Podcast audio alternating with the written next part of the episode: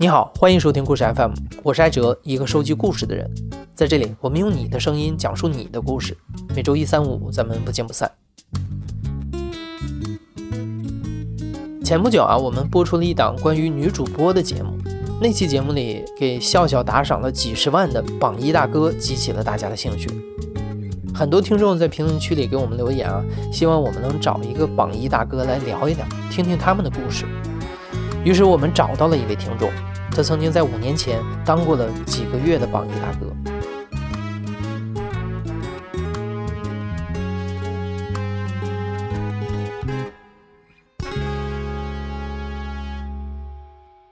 我叫富贵，大概在一六年底的时候做过三个月的所谓的榜一大哥。我就是总共也就线上也就是二十七八万，嗯，加过一些。同级别的就是看主播的所谓的榜一的群，呃，我在这个群体里算花销偏少的，甚至是尾部的这么一个金额。玩过直播的人啊，应该都对二零一六年印象深刻，那是网络直播进入爆发期的一年，大家把这一年称之为是直播元年，几百个直播平台疯狂竞争的景象，被媒体称之为是千播大战。那个时候，直播带货和短视频还没有进入到人们的眼球。当时最火热的是游戏直播和美女直播。富贵就是在这个时期开始看直播的。在那之前，富贵曾经陷入了一段长达两年的低谷期，因为创业失败，富贵欠了一笔债，饭都吃不上，甚至生活费都要靠朋友接济。也正是在这段时间，本已经打算谈婚论嫁的女友也和他分了手。在看直播之前，正是富贵的生活由最低谷慢慢开始好转的时刻。他和朋友一起新开了家工作室，生意有了起色，不仅能在短时间之内还清之前欠下的债，还能挣上一笔钱。富贵终于能松一口气了。白天忙于工作，而晚上却百无聊赖，于是他开始看起了直播。有一次，富贵刷到了一个新人女主播，当时这个主播的直播间只有几十个，甚至十几个人，评论和互动都很少。打赏收入更是寥寥无几，就是这个女主播让富贵第一次成为了榜一大哥。他当时开播是因为他的工作遇到了一个事情，就是之前的签的公司没有给他结账，呃，他当时房租都交不上，他就导致一个接近无家可归的状态。很自然的，我就联想到了自己和当时女朋友饭都吃不上的状态。我当时婉转的问了一下房租多少钱，然后我换算成加上扣平台扣去那一部分，反着算一下，然后我就用礼物刷给他。当时我看这个女主播，我就产生一个迁移的心理，我就是想让一个说简单点，我看着顺眼的人，让他在我的影响下过得好一点。这整个阶段，他的直播间其他人也不多。我就花了很少的钱，就当了一个所谓的榜一大哥。然后当时我没有，并没有体验到什么榜一大哥的乐趣，呃，我没当回事儿。成为新手主播的榜一大哥很容易，甚至富贵给他刷一个八十块钱的礼物，都能让他惊喜不已。在富贵看来，争夺榜一大哥的位置更像是一场电子游戏，只需要动动手指，把钱刷出去，就能获得这个头衔。而成为榜一大哥也是有惯性的。只要这个花费是在富贵的可控范围之内，他就愿意刷更多的钱来维持住自己榜一大哥的位置。我当时记得就是关于充值有一些小的记忆点，比如说当时那个平台有单个礼物最高的是合人民币五千元，我之前觉得啊神经病嘛，之前怎么会有人花五千块钱给人刷一个礼物，只为了看个特效而已。但是真到我刷的时候，我当时那一天刷是因为已经有别的人开始给他刷一些中等的礼物了。哎，当时我就是有一个很奇怪的心理，就是我这个榜一大哥有时候会被别人刷的礼物变成榜二、榜三之类的嘛。哎，怎么有点奇怪？我就想占着榜一这个位置，大概是这个心理，因为点一下五千就没有了。它只是一个特效而已。我还记得当时我一下子充五千，然后准备刷出去之前，手指准备点那个礼物之前，然后我的手就真的在抖。那个抖就是又好玩又刺激又有点心疼。然后我当时就想，好吧，那就是这种体验之前从来没有过，那就给人生一个新的小体验吧。然后就刷出去了。然后刷出去之后，非常奇妙的是，那感觉竟然非常爽，就是浑身通透的感觉，很奇怪。那个效果应该是当时在线的所有直播间上面都会有一个条幅，会打出来谁在哪个直播间刷了这个礼物，然后你它有一个快捷方式，你点那个横幅就直接进到这个直播间来。他当时还是个小主播，可能粉丝可能就几百人吧。然后我刷了第一个五千的礼物之后，他直播间瞬间就进了一千多人。然后那个屏就是就滚到就是可能现在像李佳琦啊什么的那种非常快的滚屏速度，然后当时也有一个氛围，就是说谁刷了这个大礼物，默认还要刷一些进来帮你这个大哥呃捧臭脚的这些人，你要刷点红包，你包过去，然后就像微信随机的抢红包一样，大伙儿去抢，呃，当时基本上就等于刷了一个五千的。我通常还会刷个千八百的这种红包，会刷几个。有了第一次就有第二次，然后这个五千的礼物大概当时刷了有五六个。富贵所在的这个直播平台上，大哥会被简单粗暴的用等级划分出来。你在直播间刷出去的金额越多，等级就越高。就像之前那期节目里笑笑所说的，大哥才是直播间里的主角，所有人都会去捧他。希望能和大哥搞好关系，但笑笑没有经历过的是，直播间里的这种关系甚至会延续到现实生活中。我当时好像是四十七级还是五十三级，我忘了。他好像是过了十几级、二十几级不同的台阶，进任意直播间的画面是不一样的。首先是那个特效就跟其他人不一样，比如说你新到了一个主播的直播间，他看到了这个画面。只要他玩了几天的直播，他都知道这个人要打招呼，要争取留下这个人，因为他刷了很多钱。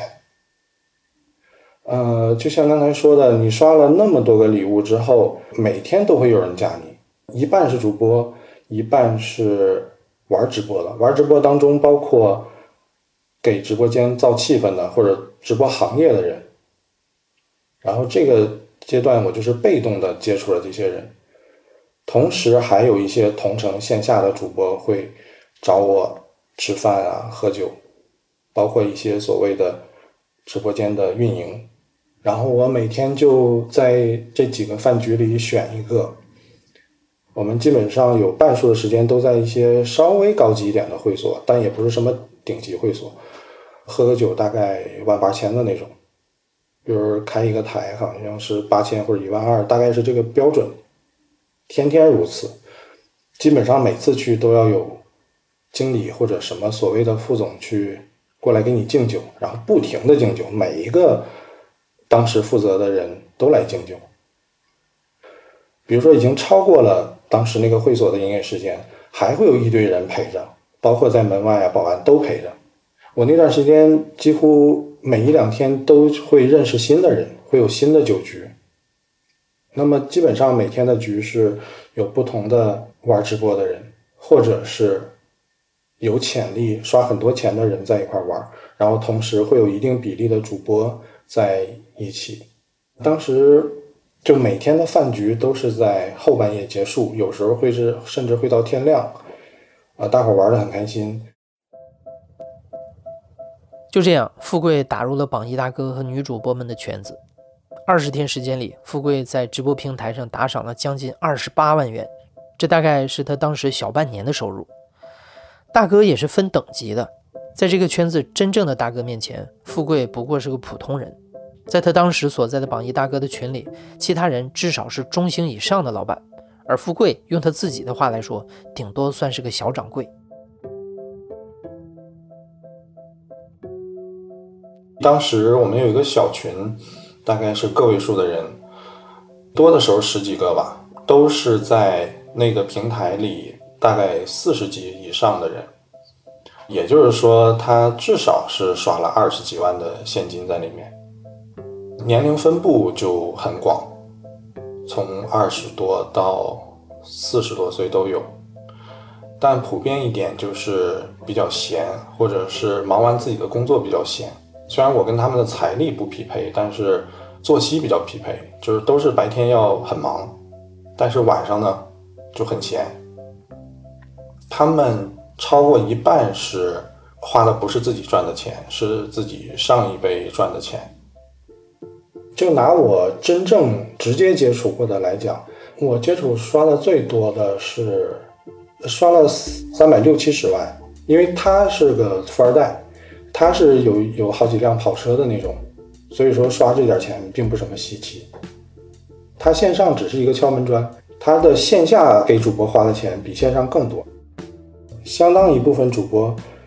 还有自己的本职工作，就是车模、平面模特，甚至听说过为了捧一个主播，比如说他占沃尔沃，或者是他占哪一个品牌。我就买一辆这个车，比如说沃尔沃或者这种所谓民用级别的车，跟他们车库里那些超跑相比，那就不算钱。就至少我接触都是这样。我间接认识的或者听说的，甚至比这个还还快，金额更高。那如果说听众有当时接触过那个平台的人，大概会知道一个全平台的大哥，他在澳洲，大概是五六十岁。他有自己的私人飞机、游艇，他总的消费额度大概是四千万，在那个平台上，他就是玩，没有任何线下的目的。有一次平台办年会，邀请这个大哥到场，这个大哥的飞机延误了，这个年会因为等这个大哥到场才开，然后他捧了若干个主播。只要是他在哪个房间，如果能留下他去个一两次，基本上半个月左右，那个人给他刷了礼物，主播变现之后付个房子的首付，买个车是没有问题的。这是实实在在的案例。就是铁塔的女主播，流水的大哥，大哥有大哥的不一样，大哥大概分为三类吧，最初级的。就是刷钱想线下跟女主播有肢体接触的，这其实是最基础的。再往上一点，是有真情实感的，然后刷的钱比第一档要多一些，并且认真想跟主播交往的。最高的是什么？刷着玩儿，那个钱是前两种加起来还要多得多，但他没有任何的诉求，并且。如果有女主播见他，他也并不见，他有自己的家室，他就是把这当成一个游戏在玩。王者荣耀买个皮肤也是花花一点钱支付，那么我刷礼物也是这个支付的动作，那种是整个直播行业真正的大哥。最开始当榜一大哥带给富贵的是消遣娱乐的放松和玩游戏的爽感。随后，每天看直播、刷礼物、酒局饭局到深夜的生活，逐渐成为了富贵的一种惯性。当真的开始深入到榜一大哥的生活之后，他开始觉得不对劲儿了。我有点儿，呃，有点享受其中，就是说，来一个家里的人都是把你捧成大哥。当时有这么多人这样捧着你的时候，哎，我突然觉得啊，原来大哥这么爽啊，就大概是这个感觉。但同时，我有大概一丝丝心底最底层，我有一丝丝知道这不是我的真实的状态。我当时会形成了一个惯性，就是好像我刷礼物变成了一种习惯，就是今天没刷，我好像觉得不应该或者少了点什么。在直播间里，这种习惯性的往外打引号的撒钱吧。它延续到了这个平台之外，比如微信，比如当时有那些从直播间加我同样玩直播的人，比如说跟我问好或者是怎么样，我会习惯性的先发一个红包，这是过后我觉得非常不正常的一个状态。当时我记得有一次有一个主播就是过年的时候，一个主播连续。可能三四天跟我拜年问好，他每问一次好，我就用红包回他。这个就让我觉得越来越不对劲。看了直播之后，能推掉的饭局都推掉，推不掉的，我非常清楚的记得有两次，我在大概十几个人的饭局上，戴着耳机，一边在应付饭局，一边在听他直播，然后偶尔会呃打个字什么，在他聊在他聊天室里。这个过后，我想真是，我觉得当时其他人看我应该是很奇怪。富贵开始觉得不舒服，直接一点来说，可能是因为富贵不够有钱，不断减少的存款余额在时刻给他压力。但钱并不是所有的问题。富贵逐渐意识到，榜一大哥和女主播们并不是简单的消费者和服务提供者的关系。这一行真正厉害的女主播们，并不是简单的供大哥们打赏和挑选的角色，他们目标明确，也会挑选自己的大哥。富贵的一个很聊得来的大哥朋友就发生过这样一件事儿。这个大哥是做房地产的，经济实力比富贵要强很多。在给一个女主播线上刷了大概四十万之后，他开始考虑认真的追求这个女生，甚至在女主播所在的城市为她挑好了一套二百万的房子。当时他也是因为无聊看的直播，然后看了很多之后遇到了当时他想。进一步接触的那个女主播，当时那个主播还是在校大三吧，大概在决定给她买房子之前，他们见了一次面，而且那个女主播是带着自己的妈妈跟他见面的。然后他就跟我聊，我说哇，这很有诚意啊，那你就不行，就是就是认真的相处嘛。他他本来也是想认真相处，而且都已经在开始看当时那个城市的房子了。然后后来就是。他也在那个直播间的榜上嘛，他可能不是榜一，他可能是前三之类的，三四之类的。结果有人跟他私信问他，在榜前几的一个人给他私信说你们见没见过面？结果一聊，哦，他跟每个人都一样，都是带着自己的妈妈去见面，而且他当时想给他买房子，所说的钱和所所承诺会给他的钱，在其他承诺。给他钱的男人里是最少的，然后那个主播就很直接的跟他说不想跟他交往，做朋友可以，但是不想跟他结婚啊之类的，他就很受伤，然后甚至结尾的时候还到他直播间里去闹，然后就是不欢而散了。但在我看来，因为我在这个之前就对这些事情有接触和有预期、有预判。我倒没觉得有多意外。我当时我到后期接触这种多了，就有一种看看戏的心态了，可能是不健康，也也并不好。但我当时就觉得挺好玩的，因为这些东西是我之前没有接触过的。那个女主播是上海的，在这个平台直播，就连续遇到了几位大哥，大概三五个大哥争相的去给她刷榜一。那么他整个的当时那个榜的礼物的记录应该是到了六七百万。他说那个大哥去上海找他了，跟他讲一个月多少钱，或者说是在上海给你租个好一点的公寓。然后他说没有答应，因为他当时在上海自己另一个金主给他租的公寓比那个大哥说的要好，而且他当时已经完全早就不是一个。需要钱、需要现金的一个为主要目的的阶段，他已经到了下一个阶段，就是说，他想做自己的实业，比如说开美容院，或者是开医美，那么这个需要的就不只是一两百万、三五百万了。他当时大概有一个目标在物色这种人选，还是一物降一物嘛。如果他遇到一个所谓的高级的对手，那么。那个主播不可能让他一二十万就碰到自己，就并不是说你单纯有钱就可以实现大部分的想法，并不是的，总有比你有钱的人。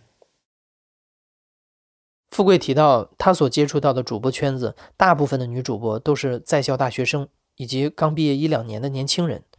这些女学生基本都是通过做直播赚到了人生中的第一桶金。第一桶金是什么概念呢？三四十万到七八十万都非常普遍。甚至在这个平台做大了之后，大主播一天赚到手里的钱可以有一两百万。我不说那个阶段，我很喜欢看一些新主播，就是基本上三个月左右，那么就看你有没有耐心去熬过这个冰点，熬过去之后就好了。很多我关注的新主播，就是从零到二三十万的收益，这个很正常。并不是百分之百，但是七八成以上吧最破最破的可能是最差的，可能三五万的收益，大概三个月。嗯，这个就已经算不适合做直播的人的收益，就可以放弃这个行业了。这个收益，当时我接触的绝大部分主播都是这样的，可能自身都是学生，或者是自身没有过硬的经济条件。那么他们会一开始或者是借钱，或者是自己攒一些钱，做一些小的微整容吧，呃，或者是一开始连整容的钱都不够，那肯定就是买一些假的包之类的。一次次的事实告诉我就是这样的，就是颜值在这个社会环境是可以等比例变现的。甚至我之前联系很密切的一个主播，他通过这个路径。攒钱整容，开播收礼物，再整容，他大概在两年的时间，从一个学生到移民美国。当然，最后他等于算是完成了一个阶级的跃升。那么之前我们这些还没到这个阶级之前的人，他都主动的断了联系，而且我。实实在在认识的人不止他一个，并且他们有个动作就是擦掉自己的脚印，他们会把自己的号注销，注销不掉的改名换头像，然后把所有的动态，只要能跟他们现在能有联系的信息都改掉或者删掉，这是他们统一的一个动作。一部分是嫁了所谓的豪门，就是嫁得好，那么就是。相夫教子的生活了，还有一部分是做医美相关，医美或者是微商。然后医美如果赚到钱会开分店，开分店再有钱会做餐饮，步调非常一致，但他们之间并不认识。但是我没事会刷朋友圈会看到。无论是为了钱、为了感情，还是单纯图一开心，每一个进入圈子的人都怀有各自的目的。有的人目标明确，一旦实现了就立刻抽身；而像富贵这样的，起初是因为好玩进来的，渐渐的发现这不是他想要的生活。退出不仅仅是女主播们的统一动作，当每天喝酒、唱歌、灯红酒绿的生活状态成为一种习惯，负面情绪积累到极点之后，富贵再也无法继续忍受下去了。比如当时如果有没喝酒的，那么。最后送一些人回家，挨个送。那么总会我是最后，然后车里又留下一个主播，并且当时我大概有三到五次不同的主播会用手碰我的膝盖，会用肘部碰我的胳膊，还有人很直接的就看着我眼睛说：“他说我很爱玩儿。”啊。我也不至于傻到不知道这是什么意思，但我个人确实不喜欢用这种途径来展开下一步的事情。但是当时就很奇怪，就是遇到一个这样一个，遇到一个这样一个，我就产生了一些很很厌烦的心理。接近这种事情，比如说刚才我说的，每天有酒局，去会所认识新的女主播，在这个事情到达一个顶峰的时候，我。被自己的这种生活恶心到了，然后我就在几天时间内断崖式的删联系人、退群这样的。我是单方面的切断了百分之至少九十五的联系方式，就直接就删了拉黑，打电话也不接，找我也找不到我。而且在我做这个动作之前和之后，这些人也相继的。有类似的动作，就不玩了，觉得没意思。包括那些并不差钱的人也觉得没意思。而且过了时间再久一点，这些人包括我在内都不太愿意提及这一段经历，就是大伙儿觉得，哎，不不要提了，没劲。我不玩直播了之后，在呃一七年初的时候，呃春节都没在家里过，我就到了海南脱产的减肥，然后那段时间我过得太快乐了，太享受那个过程了。当时最重的时候大概两百四十斤，减到一百六，然后直到三十岁的时时候，我才知道钱得努力赚啊！我的天，原来生活这个钱好像有点难赚啊！在某个顶流男星出事儿之前，很早之前，我跟朋友闲聊，我说我觉得好像。长得帅、有钱，一天换一个女朋友一点儿都没劲，而且我觉得这种生活一定很空虚。当你具备一定条件时，这些满足本性的东西易如反掌，甚至不请自来。但如果你具备这些条件，还能从一而终，我觉得那太酷了。现在想想当时的。那一整段经历，我觉得对我是件好事，因为当时我意识到那并不属于我。之后从减肥开始，有了很长一段时间的自我整顿。我觉得当时虽然是花了一些钱，但我得到了远高于这些钱的体验和教训。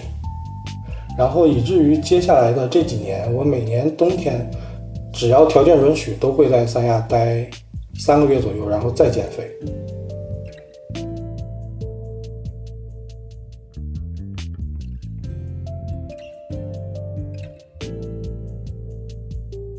你现在正在收听的是《亲历者自述》的声音节目《故事 FM》，我是主播艾哲。本期节目由张一舟制作，编辑徐林峰，声音设计孙泽宇，混音孙泽宇。感谢你的收听，咱们下期再见。